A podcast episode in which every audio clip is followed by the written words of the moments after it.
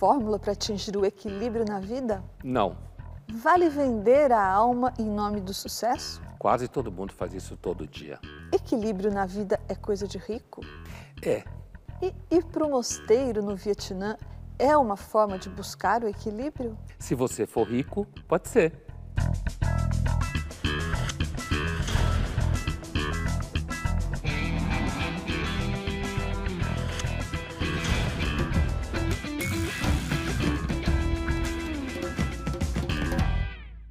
Estamos iniciando mais um Linhas Cruzadas e hoje vamos falar sobre a busca do equilíbrio. Equilíbrio entre razão e emoção, equilíbrio entre a vida profissional e a vida em família. Oi, Pondé. Oi, Thaís. Pondé, vamos começar falando sobre o equilíbrio entre a vida pessoal e a vida profissional. A jornalista Annie Ellen Peterson ela escreveu aquele livro Não Aguento Mais, Não Aguentar Mais, e ela disse nesse livro que já lá no século XIX se falava muito em neurastenia, que era um tipo de esgotamento, um tipo de burnout, como hoje se diz, né? e que era causado em grande parte pela exaustão no trabalho. Então, eu te pergunto, esse negócio de buscar equilíbrio, essa tensão entre a vida pessoal e a vida profissional é uma coisa antiga que sempre existiu? Ou o problema é que agora que as pessoas estão falando mais nisso ou se preocupando demasiadamente com isso? Olha, Thaís, é claro que hoje tudo vira meio que. Hoje tudo satura, né? Já percebeu? Você, aparece um, um assunto, daqui uma semana ninguém mais aguenta o assunto porque a saturação com as redes sociais, a mídia toda repete, o efeito rebanho nunca foi tão rebanho como nos últimos tempos. Se você pensar, por exemplo, na ideia de como uh, ter uma vida em que você não seja, por exemplo, engolido por paixões, dos mais variados tipos, na filosofia tem pelo menos uns 2.500 anos. Então não é novo. Se você for ao caso da neurastenia, e a ideia do esgotamento por conta do esforço de um trabalho, que no século XIX é o capitalismo selvagem, né? horas e horas de trabalho, gente morrendo nas fábricas, aquilo tudo que a gente já viu o cinema e a literatura contar. Então, do século XIX para cá, se desenvolveu, aí eu acho que não é uma coisa que vai lá para trás, um esgotamento vinculado à ideia de produção mesmo, que não dá para comparar agora com o que era o século XIX. Porém, apesar que as condições de trabalho hoje, em grande parte do planeta, está melhor do que era na Inglaterra do século XIX, ou da França, ou mesmo da Alemanha, eu acho que hoje é um fator novo, Thaís, que é, é essa discussão toda virou uma espécie assim de fetiche. E essa, não havia ainda essa tendência a fetichizar tudo, transformar tudo em objeto de marketing digital, um monte de gente começar a confessar o que está sentindo. Então, já havia o esgotamento, mas o esgotamento estava mais localizado. Esse de hoje, no caso da Peterson, inclusive, que você citou, acho que está muito vinculado a uma classe, a uma classe, a uma geração, que é uma classe, chamada milênio, que era a moçadinha que achava que ia acordar lindo, melhorando o mundo, ganhando muito dinheiro, acordou pobre, o mundo não melhorou nada e ela descobriu que é gente. Mas, Pondé, no caso, pelo menos das mulheres, existe uma sobrecarga que não existia no século XIX, não é? Existe, você fala em fetichização, mas existe também uma carga maior de trabalho para as mulheres que continuam tendo que trabalhar em casa, cuidar de filhos, etc, etc. Isso não é fetichização, isso é uma realidade, não? Thaís, eu não sei é, quem trabalha mais hoje, uma mulher que pode ter inclusive a possibilidade de escola para os filhos, terceirização, se ela tiver alguma grana, e uma mulher que trabalhava numa fábrica em Manchester no século XIX e tinha sete, oito filhos. Sinceramente, não sei se dá para dizer que as mulheres de hoje trabalham mais do que aquelas mulheres. Né? Não as granfina do século XIX tá? Estou falando essas mulheres que trabalhavam, inclusive crianças trabalhavam, como a gente sabe, né? Inclusive crianças trabalhavam. Agora, não há dúvida que quando eu digo que é um fetiche, eu quero dizer que virou um produto do marketing. Se vende esse tema, se ganha dinheiro com ele, se acha que é a primeira vez que está se vivendo isso. Os milênios têm uma tendência a achar que eles são os primeiros seres humanos a sofrer na face da Terra, com tudo. É isso que eu quero dizer com fetiche. Não que não exista, de fato, pessoas que vão ao esgotamento. Mas aí vão ao esgotamento e, de repente, dizem que a culpa do esgotamento é porque o mundo os traiu, que não tiraram a minha esperança. Quem disse que para ser adulto você tem que ter esperança em alguma coisa? A gente perguntou para Andressa Reis, que é mãe e influenciadora digital, se existe equilíbrio na vida dela. Vamos ouvir o que ela disse. Equilíbrio, já ouvi falar. No momento não tenho, mas conheço. Ai, que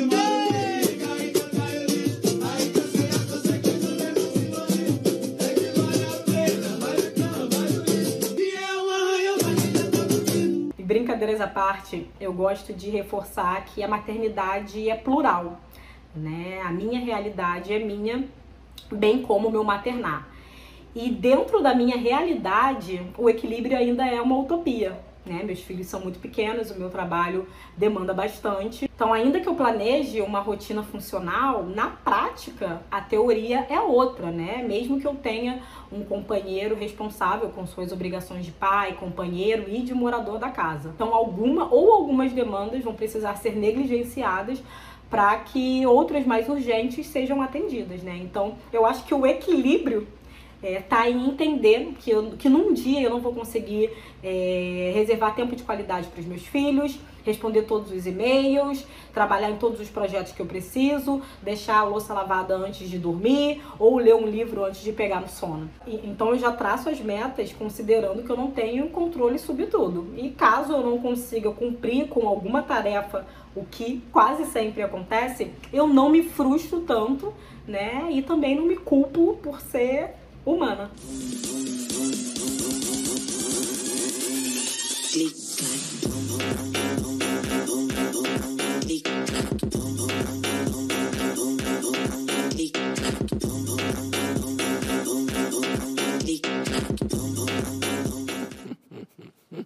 Achei ótima a dança, acho que é bem verdadeiro aquele espírito. Vai que também tem uma coisa assim que ah, você com o filho pequeno, você fica feliz que ele foi dormir, e você pode fazer alguma coisa que você quer, mas ao mesmo tempo você não. Eu não posso ficar muito feliz, porque se eu ficar muito feliz significa que eu não gosto do meu filho, sabe? Tem, acho que o final, o que ela falou é muito interessante, essa coisa de quando você não consegue dar conta, não se frustrar tanto. Isso já é alguma coisa. Agora, ela usou uma expressão que vai muito ao encontro do que eu tinha em mente quando eu estava falando para você sobre fetiche, que é quando ela falou que esperava em algum momento conseguir tempo de qualidade. A palavra qualidade é uma das palavras mais fetichizadas do mundo. Né? E essa ideia de que a gente vai chegar ao momento que tenha tempo de qualidade. Normalmente, quando chega esse tal momento, ninguém sabe o que fazer com o tempo de qualidade. Entendeu? Porque a gente imagina que o tempo de qualidade é aquela hora que eu vou começar a fazer as coisas que eu quero, ou as coisas que eu gosto. O Adorno dizia que quem gosta de férias é quem, na realidade, não gosta do que faz na vida. Né? Perguntamos também, Pondé, aos seguidores da TV Cultura se a vida equilibrada existe ou é uma ilusão. Então, a Samanta respondeu assim: talvez seja uma ilusão, mas vivemos em busca desse equilíbrio. Viver em busca do equilíbrio já não é uma coisa boa em si? Eu, às vezes, temo que, como hoje tudo vira saturação e obsessão, que viver em busca do equilíbrio acabe sendo uma variável que aumenta o desequilíbrio, certo? Você fica com esse raio dessa palavra na cabeça, atingir o equilíbrio, atingir o equilíbrio, provavelmente o que você vai fazer é comprar um monte de coisa, gastar um monte de grana que diz que vai te levar ao equilíbrio. Entendeu? Parte vai ser uma grande picaretagem, a outra parte não necessariamente, mas você vai, sei lá, pegar quatro horas de trânsito para chegar no lugar onde você vai atingir o tempo de qualidade. Então, uh, eu, eu temo passar uma vida buscando equilíbrio. Acho que isso pode ser bem desequilibrante. E tem gente que, em vez de passar a vida buscando equilíbrio, sai da vida e vai buscar o equilíbrio num lugar, por exemplo, como uma ilha na Venezuela, né, que é o caso desse personagem, Le Sauvage, ele é com o Yves Montand e a Catherine Deneuve. E ele resolve largar tudo, o homem, para morar numa ilha no litoral da Venezuela. Vamos ver. Bon, ce qui s'est passé, euh, je sais pas. Enfin, tout allait très. J'avais des idées. On me les payait. Cher C'est moi qui finissais par payer cher. Trop cher. Mais vous êtes parti comme ça, d'un seul coup Mhm. Et vous avez dit quoi Rien. À personne Non. Esse personagem, ele é um perfumista, né? Francês, como é muito claro, de uma grande casa francesa, e ele simplesmente um dia vai embora porque ele entende que a vida dele ficou insuportável. A mulher dele, a esposa dele, é a businesswoman, é a que faz a gestão e é muito, digamos assim, agressiva comercialmente, e ele sente que esse dom que ele nasceu, né, que dizem que perfumista nasce com um dom, que esse gosto que ele tinha por cheiros, por odores, por perfumes, simplesmente virou uma prisão, que ele tinha que ficar entregando, como se fala hoje, o tempo inteiro. Então um dia ele vai embora e vai virar feirante, vai morar numa ilha na costa da Venezuela e some. Eu não vou dar spoiler, apesar que o filme é de 75, né? Ele some e e aí ele acaba encontrando a Catherine Deneuve, que tem a história dela, os dois se cruzam, claro, eles vão se encontrar, vai ser uma história entre os dois, mas a questão do personagem do Yves Montand é uma coisa que muita gente sonha em fazer um dia. Largar tudo e ir para uma ilha deserta. E fazer alguma coisa onde você encontre sentido para você. Agora, o nome do filme é O Selvagem, em francês certo? Ou seja, ele vira uma espécie de selvagem, ele vira um feirante, ele mora numa casa simples e ele vai buscar o estilo de vida que ele quer. É aquilo que muita gente tem na cabeça hoje. Só que hoje eu acho mais difícil que nos anos 70, porque hoje você ia ter que levar Wi-Fi, essas coisas. E como é que você E ia no viver final sem dá Wi-Fi? certo? Você quer saber se o final é feliz? É sim. Linhas Cruzadas volta já já e no próximo bloco nós vamos mostrar como a busca pelo equilíbrio fez um curso estourar numa das mais famosas universidades americanas.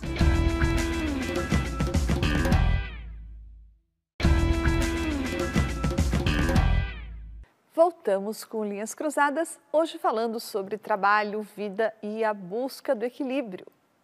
Em 2018, a Faculdade de Psicologia da Universidade de Yale abriu inscrição para um curso que ensinava estudantes a levar uma vida mais feliz.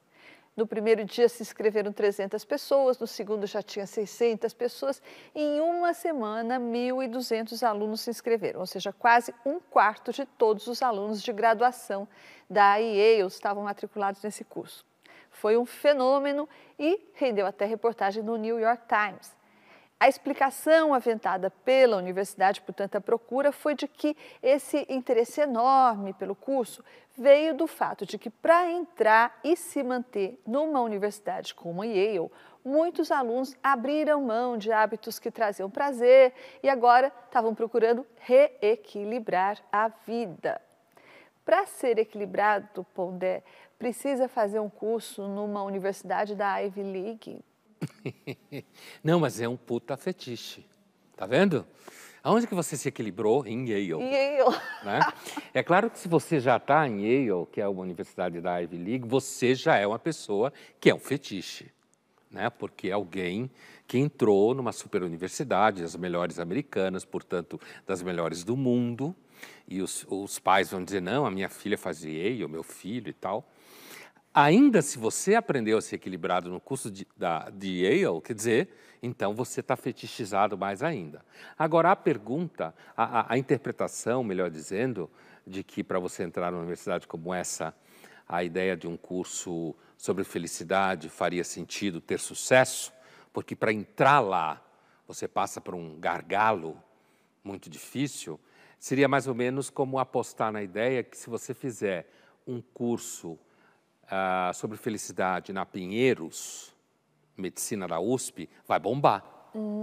É o mesmo tipo de raciocínio. Mas então você também está aí invocando a autoridade da Universidade de, de Yale e a autoridade da Universidade de Medicina de da Faculdade de Medicina de Pinheiros, é isso? E, Será eu- que as pessoas reconheceriam a autoridade?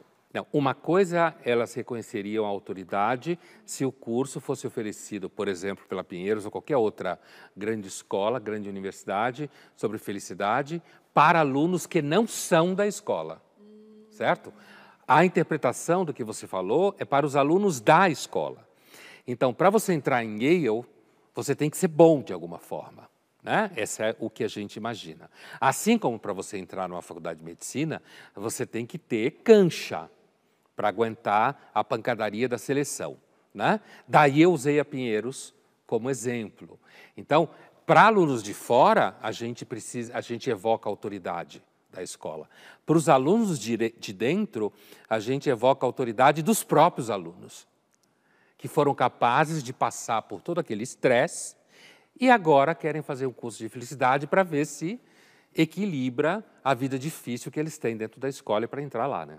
A gente conversou com o Maurício Martins, hoje ele é consultor digital e perguntamos por que, que ele acha que ele decidiu mudar de carreira na vida.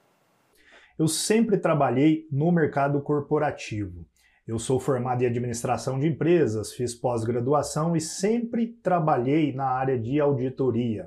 Eu comecei na área de trainee e cheguei à posição de diretor corporativo. Quando eu completei 40 anos e com 15 anos nesta carreira, eu larguei tudo e decidi começar tudo do zero. Eu me dedicava muito à minha profissão, eu era bastante aplicado, passei por várias empresas tá? E galguei todas as posições até chegar no maior cargo e maior salário que eu tive. E eu larguei tudo da noite para o dia, foi literalmente da noite para o dia. Eu sabia que eu estava naquela profissão apenas pela questão financeira, mas eu tinha síndrome do fantástico.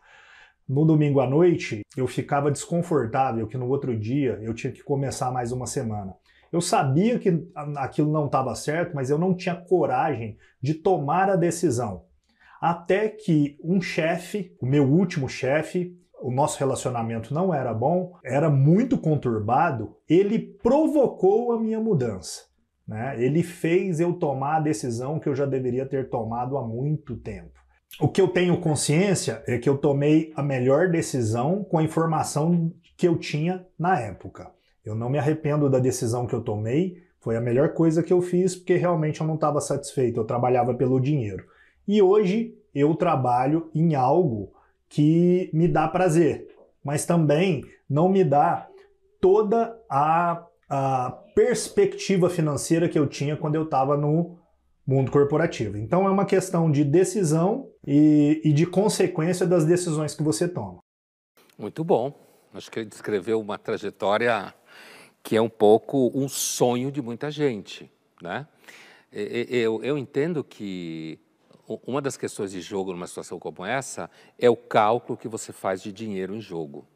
Como ele mesmo disse, quer dizer, muitas vezes você tem que abrir mão de uma carreira que evidentemente é mais lucrativa ou você tem mais segurança de status, por exemplo, para seguir uma carreira que põe esse status em dúvida, que põe o retorno financeiro em dúvida, e aí você tem que tomar uma decisão. No caso dele é muito interessante porque foi o chefe dele que era insuportável, para ver como tudo tem um lado mais e um lado menos, né? Quer dizer, ele já devia vir num processo.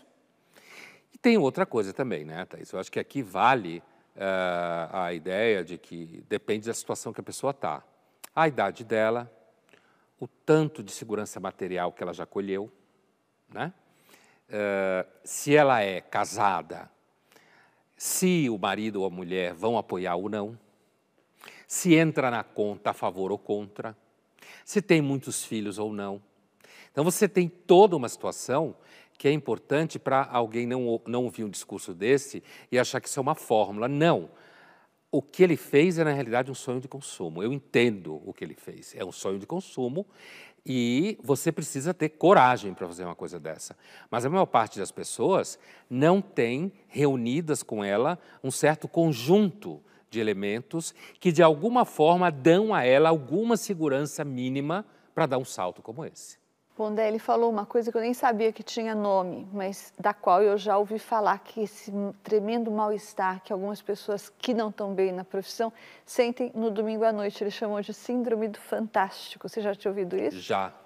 Já tinha ouvido, porque a ideia, primeiro, fantástico, um programa assim, tipo deprê, né? E depois, porque domingo à noite é deprê nesse sentido. Que nos leva de volta àquilo que eu citei rapidamente quando eu falava do Adorno, né? Que dizia que ficar sonhando com as férias é coisa de gente que na realidade não faz o que gosta, né? E a gente dá para fazer uma analogia, quer dizer, quem tem pavor da segunda-feira é porque na realidade não encontra sentido e prazer na segunda-feira e nos dias até a sexta. Já que, como dizia Nelson Rodrigues, o sábado é uma ilusão. Então, essa fala do Nelson Rodrigues, ela vai completamente ao encontro dessa questão. Quer dizer, você fica sonhando com o sábado, e quando vem o sábado, você tem tanta coisa para fazer, inclusive, né? O clima não é o que você quer, ou você deixou um monte de coisa para fazer no sábado, supermercado, comprar coisa para criança, ou você precisa visitar o seu pai ou sua mãe, ou você tem um problema em casa, que passa o sábado. Então, é, eu, eu acho interessante você ter lembrado disso, porque assim, eu acho um sintoma que é quase universal, eu acho que, não sei se é universal, mas grande parte das pessoas não tem muito prazer no que fazem, fazem por dinheiro, e muitas vezes fazem por dinheiro porque senão não come, que não me parece ser o caso dele, é claro, né, tem uma condição. É, essa coisa, se você vive esperando o final de semana, você está mal. Agora nós vamos para o nosso jogo rápido. Pondé, paixões desequilibram a vida? Eu acho que em alguma medida sim, né? Porém, há que se pensar que talvez desequilibrar a vida às vezes é bom. E olha o exemplo do, do, do empreendedor digital que a gente acabou de ver. O chefe desequilibrou a vida dele de alguma forma. E foi bom. Bom, não no sentido de fórmula, mas bom no sentido que lançou ele numa crise que foi de alguma forma criativa na vida dele. Mas eu quero saber das paixões amorosas. Ah, claro. Paixões românticas. Se elas desequilibram a vida, a literatura especializada toda diz que sim. Né? Inclusive, desequilibram a vida a ponto de alguns heróis e heroínas optarem pela morte por conta da falta do objeto de amor romântico pelo qual elas sentem essas paixões. Mas as paixões também podem desequilibrar a vida porque você não consegue avaliar direito custo-benefício, você pode pôr em risco o patrimônio e a reputação.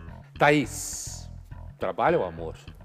Já que você estava falando de amor, eu quero os dois. Pode ah, é claro trabalho, que ela quer os dois. Mas pode ser trabalho de dia e amor à noite?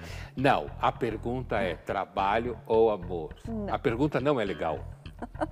Não é para deixar você feliz, Thaís. Mas se é para responder teoricamente, eu quero os dois. É, de dia um, à noite outro. É, você quer demais, você está correndo do pau, fugindo do jogo. Querer não é pecado, querer não é pecado. E nem poder. E nem poder. Pondé, mas me diga, se o ser humano, agora você vai responder como filósofo, o ser humano tende ao equilíbrio ou o contrário, tende à instabilidade? Olha, eu acho que se a gente olhar, pelo menos a literatura filosófica e o esforço da, da discussão com as paixões, uh, o mais fácil me parece dizer que tende ao desequilíbrio. Se você olhar as condições sociais de vida, inclusive hoje em dia, seguramente tende mais ao desequilíbrio. Por isso que o mercado do equilíbrio é tão lucrativo para picaretas, inclusive. Thaís, filho desequilibra a vida de uma mulher? Bom, eu não sou a pessoa mais indicada para responder isso. Por isso eu mesmo. Eu não tenho filhos. Então. Mas olha, pelo que eu não tenho filhos, mas pelo que eu ouço dizer, de fato, filhos desequilibram e muito a vida de uma pessoa, de uma mulher. Mas como você falou mesmo, isso não necessariamente é ruim, não é?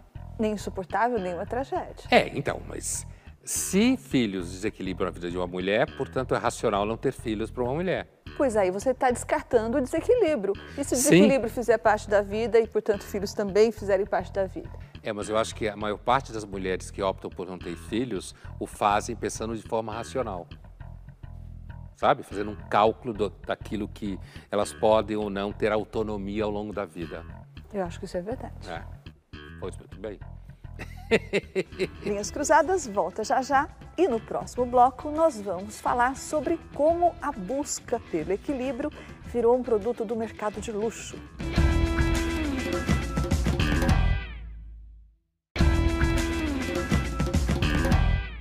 Estamos de volta com Linhas Cruzadas, hoje falando sobre o equilíbrio, a busca pelo equilíbrio. E antes, a indústria do bem-estar envolvia viajar para meditar no Butão, por exemplo, aquele país em que se dizia que até os cachorros sorriam. E agora parece que o bem-estar está mais perto, pelo menos para quem tem muito dinheiro vai ser inaugurado aqui em São Paulo, perto da Avenida Paulista, um mega empreendimento voltado para o viver com equilíbrio.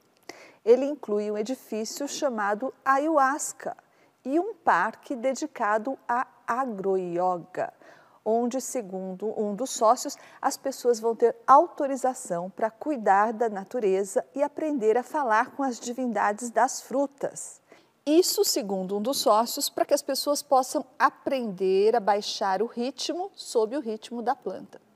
Evidentemente, tudo isso vai custar muito caro. Pondé, então, equilíbrio e bem-estar virou, será um produto do mercado de luxo? Eu diria do mercado brega, né? Porque o que você acabou de escrever é pura breguice. É, é, fetiche brega, eu falava do fetiche no começo, ah, essa ideia, primeiro porque é caro, né? Então, essa ideia de que uh, você vai autorizar as pessoas a aprender a lidar com a natureza, contanto que você tenha milhões de dólares no banco. E falar com a divindade das frutas. Falar com a divindade das frutas, assim, é o nível mais baixo que a gente pode imaginar de uma atividade mental, né? Eu entendo o mercado.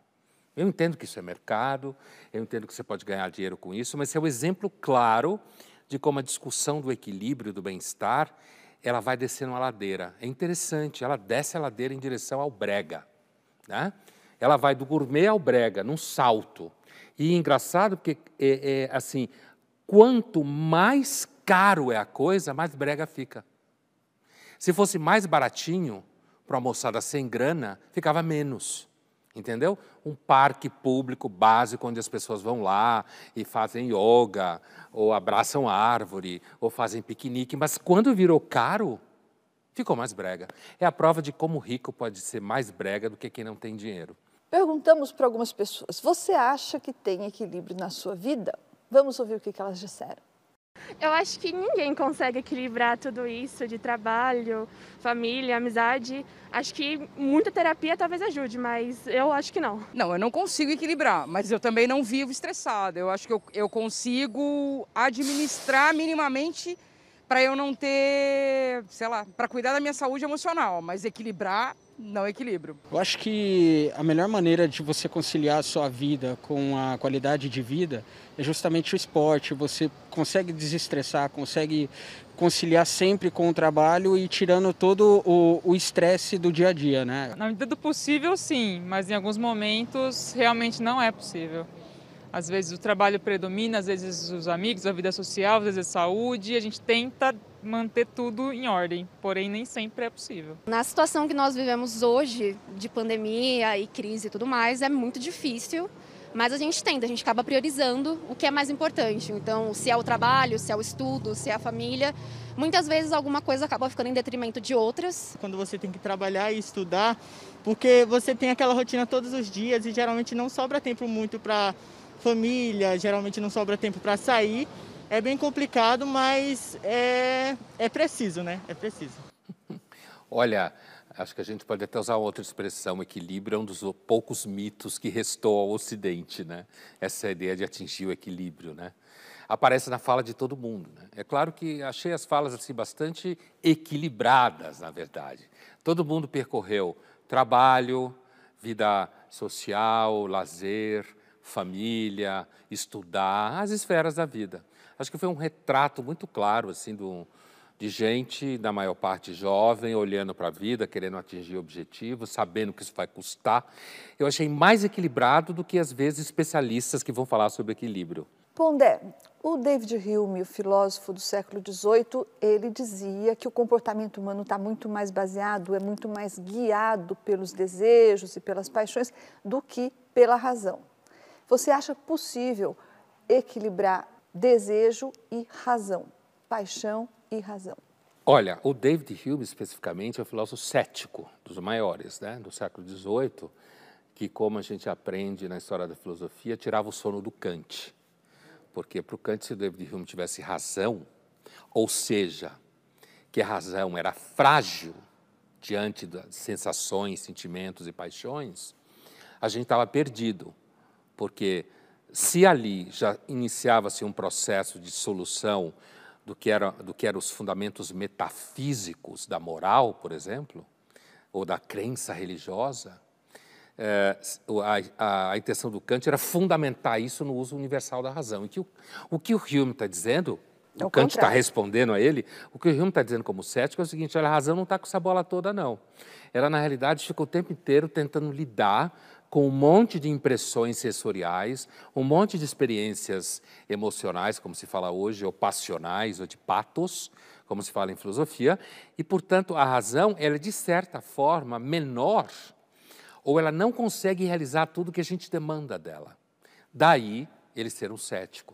Mas se ele, como cético, está certo, então você fica o tempo todo sujeito aos desmandos da paixão. A razão, então, é uma coadjuvante é, a razão, ela tenta, às vezes ela consegue com sucesso, mas a ameaça das paixões é contínua. Então você pergunta se ela é coadjuvante ou se a gente não consegue na vida tomar decisões racionais, a gente consegue, mas há muitos custos e nunca tendo plenamente certeza que está sendo racional. Esse é o maior problema. Porque como as, as emoções elas, elas se misturam e elas contaminam nossas conclusões e as sensações também, às vezes você pode achar que está sendo racional, mas você está sendo só obsessivo, obcecado.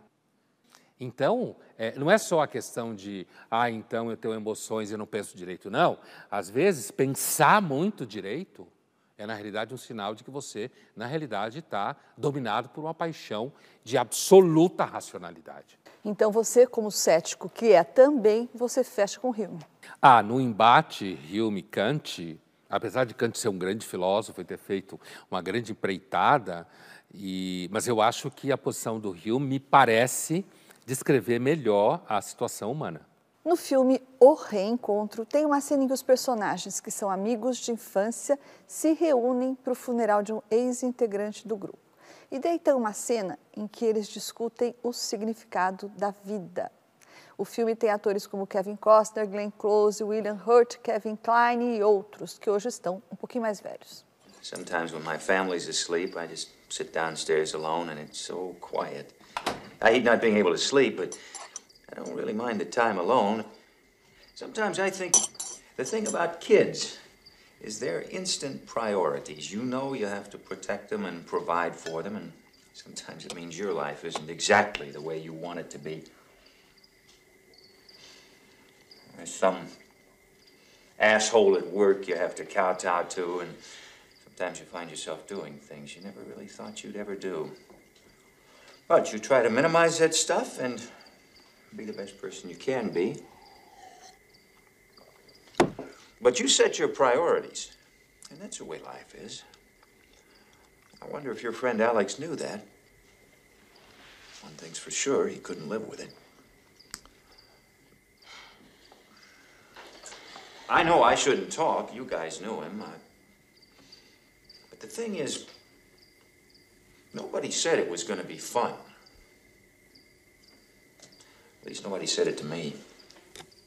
O amigo dele se matou. né, o Alex. Por isso que dá, que ele fala, não sei se o amigo de vocês, Alex, sabia disso. Ele faz uma descrição da vida que cabe plenamente numa visão kantiana, que a gente falava. Você estabelece suas prioridades. Você tem filhos, você tem que aguentar um idiota no trabalho, você tem que fazer coisas que você achava que não ia fazer, mas você estabelece prioridades e é assim que a vida funciona.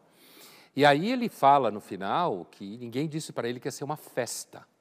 Essa fala é muito importante. Porque hoje em dia, uh, me parece que muita gente acha que a vida tinha que ser uma festa. Nessa cena, você tem um grupo de jovens, então, que já são mais maduros e que sofrem por causa do suicídio. O personagem do William Hurt, que está na cena, é um sujeito deprimido, que foi para o Vietnã, que toma droga para burro, não consegue se acertar em nada. E aí vem o marido de uma delas e diz: Olha, não era para ser divertido. E hoje em dia parece que tinha que ser divertido. E divertido com pessoas que só têm bons sentimentos. É bem ridículo.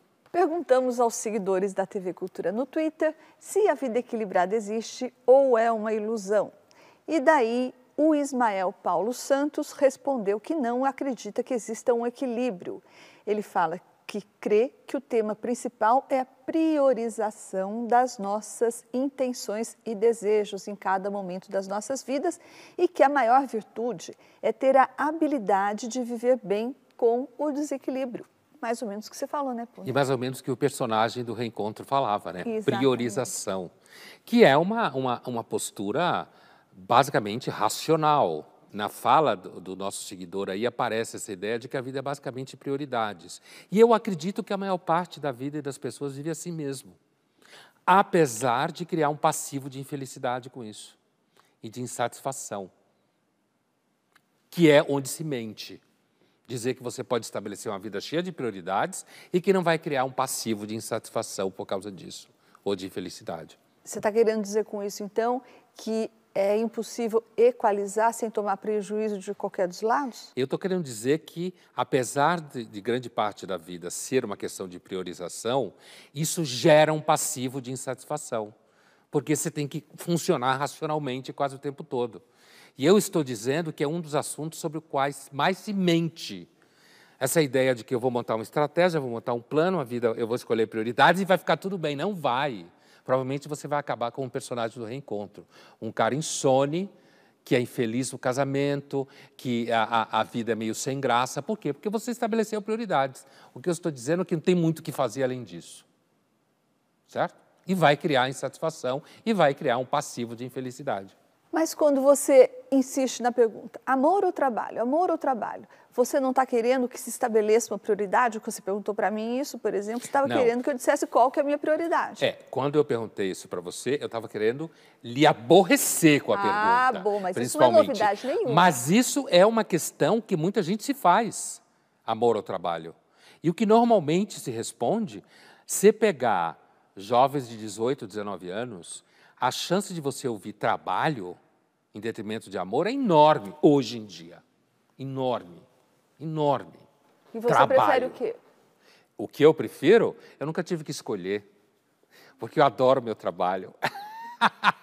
Aliás, eu fiz uma escolha semelhante ao empreendedor digital. Chutei o balde e fui fazer o que eu gostava. Largou a medicina e foi estudar filosofia. Isso mesmo. Portanto, amor. Linhas Cruzadas volta já já e por falar em amor, no próximo bloco nós vamos falar sobre o desejo e a razão no casamento.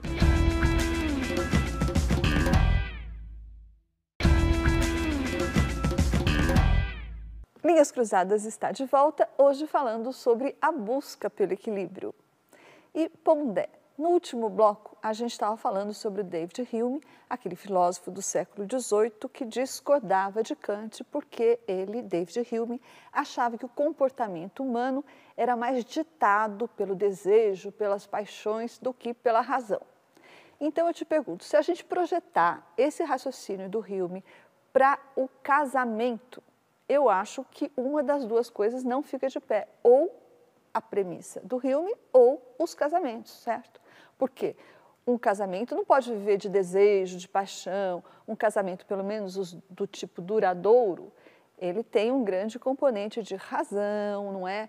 De acomodação, inclusive, que não tem nada a ver com paixão e desejo. Eu posso entender que a razão fica atrapalhada pelos desejos e pelas paixões, inclusive isso pode me levar a casar que não é o que você está falando. Não. Mas muitos casamentos são levados por isso, certo? Ou são levados, às vezes, pelo desejo por dinheiro, pelo desejo por status. Então, eu posso usar o argumento do David Hume, inclusive, para justificar muitos casamentos. Na sua partida, eu quero dizer. Eu sei que você não está falando da partida, mas eu estou fazendo esse recuo porque me parece importante para ficar claro Quer dizer, tanto os casamentos movidos por paixões românticas, que são paixões não racionais, tanto quanto querer muito dinheiro e daí optar por alguém que não, você necessariamente não gosta, ou porque você quer status, e aí você opta por alguém que você necessariamente não gosta, certo? Mas, na realidade, o que o Hume diria é que isso está tudo misturado. Essa é a questão. A dificuldade é você fazer o discernimento absoluto e pleno. O Hume, na verdade, dizia que quem mantém a operação humana funcionando melhor é o hábito. Não é nem a razão, nem a emoção, é o hábito. Ah, por isso vai ao encontro do que você falou no final, quer dizer, o hábito, o costume, o resultado bem sucedido ao longo de muitos anos, os compromissos que você assume ao longo dos anos, mesmo que tenha começado com amor, tá? Ou seja lá como começou. Esse processo de acomodação, no sentido de placas que se acomodam, interesses que você vai construindo junto. Então, a, a filosofia do Hume, apesar de parecer cética, de fato é, mas é que o cético ele está olhando para a crença na razão, né? Ele não está dizendo que a vida não vale nada. Ele só, no caso de Hume, ele está dizendo assim: olha, o que mantém o homem de pé é o hábito. Não é nem a razão nem a emoção. Elas são sempre confusas. Se eu entrar num casamento sendo completamente kantiano, razão, racionalidade.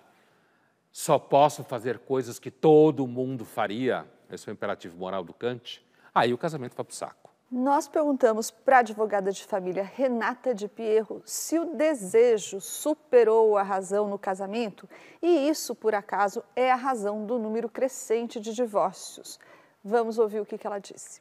Se as expectativas são irreais e se o desejo supera a razão, resultando no maior número de separações, eu diria que essa é uma questão que comporta muitos cortes e muitas respostas, e todas elas muito plausíveis. Nós somos seres desejosos, talvez como nunca antes, isso é fruto da nossa cultura, da cultura dessa modernidade. Eu entendo que se esta é uma realidade, esses desejos são legítimos, assim como essas expectativas. O que ocorria nos casamentos de quatro ou cinco décadas atrás, a meu ver, não era um sinônimo de virtudes, de tolerância e superação. Era pura e simplesmente a impossibilidade de se divorciar. A lei não permitia que as pessoas se separassem. Portanto, o casamento era uma montanha russa em que você, uma vez embarcado, só desembarcava lá no final, com a morte. Essa não é uma realidade presente hoje em dia. Hoje em dia você tem a possibilidade de, no meio do caminho, pedir para sair. E a lei sequer exige que você diga qual é o seu motivo. Eu penso que isto é o que de mais próximo a gente pode ter de sinônimo de felicidade. É, você está perto da realização do seu desejo, ou se você não o realiza, você pode encerrar o seu relacionamento. A qualidade do desejo e a, sua possibilidade de realização é uma questão que não compete à área jurídica. E então eu deixo para o filósofo. eu estava pensando, enquanto ela estava falando, que ela estava falando como advogada mesmo, né? Porque, inclusive, quando ela diz os casamentos permaneciam de pé porque você não podia separar, e na hora que você pode separar, as pessoas separam. Ela está coberta de razão. Quer dizer, muitas das questões que assolam a modernização é o surgimento das opções. Inclusive as experiências de muitas vezes pessoas que acabam ficando sozinhas e acham que devia ter ficado casada. Assim como hoje você ficar casado é também uma opção, de alguma forma, já que existe divórcio, certo? Então, eu concordo com o que ela está dizendo, inclusive que o mundo jurídico não tem o que dizer acerca da qualidade do desejo. Agora, respondendo a Renata como filósofo, a, a, o vínculo entre desejo e felicidade é um vínculo muito recente, como ela mesma falou quando ela está falando de modernidade, é muito recente. A filosofia sempre desconfiou do desejo. Sempre achou que o desejo era alguma coisa uh, que você deve tomar cuidado com ele, como uma espécie de cavalo selvagem, certo?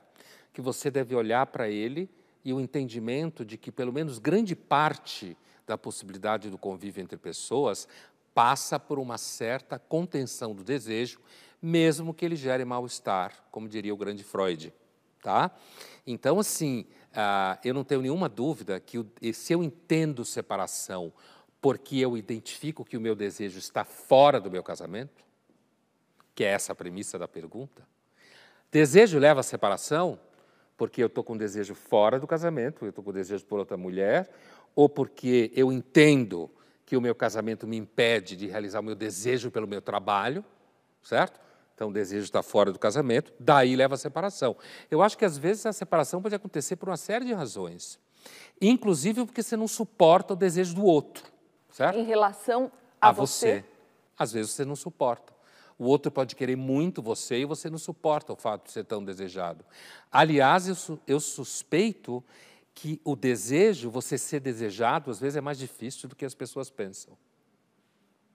Às vezes é melhor fugir. Ser desejado, às vezes, pode ser um fardo? Um fardo, pode, às vezes, ser um tormento, às vezes, pode cercear você, às vezes, pode tornar a, a, outra pessoa desejar tanto você, ela fica dependente de você na medida do desejo e ela acaba tentando colocar você dentro de uma caixa, de alguma forma. Isso pode acontecer dentro ou fora do casamento. Aliás, eu diria que uma das coisas que o divórcio nos ensinou é que grande parte dos tormentos que se associavam ao casamento, hoje a gente encontra fora dele.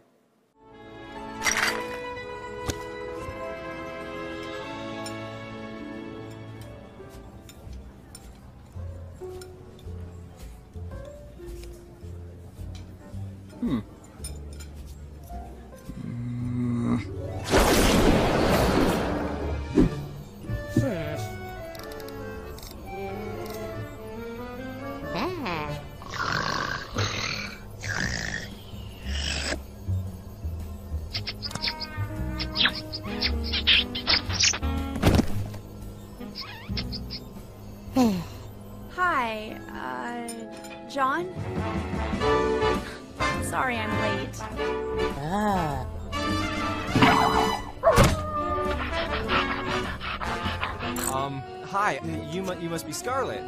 Yeah, it's, uh, nice to meet you.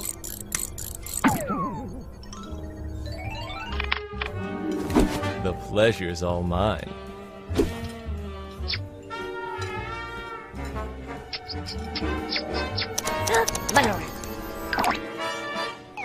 Oh, uh, here, uh, take a seat. Essa animação é didática, né? Você tem dentro do sujeito uh, da, como que uma alma dividida, você tem uma dimensão racional e você tem uma dimensão, digamos, passional. Quando chega a mulher que ele está esperando, a dimensão passional, que já estava sonhando e dando beijo no ar, né? agarra ela, começa a encher ela de beijo, assusta, Aí a dimensão racional dá uma empurrada e diz: espera aí, puxa a cadeira para ela sentar, né? Mostra claramente, de forma didática, como funciona o ser humano. Mas mostra que os dois estão sempre em conflito, estão sempre um querendo empurrar o outro. É, e é justamente essa dificuldade, quando eu estava falando do hábito do David Hume, a ideia do David Hume é que justamente a possibilidade de estabelecer algo que a gente possa aproximar da ideia de equilíbrio é o hábito que traz. Não é uma fórmula. Esse, essa é a falácia de toda a indústria do bem-estar e a falácia de todo o discurso é, em que você quer encontrar uma fórmula para atingir o equilíbrio.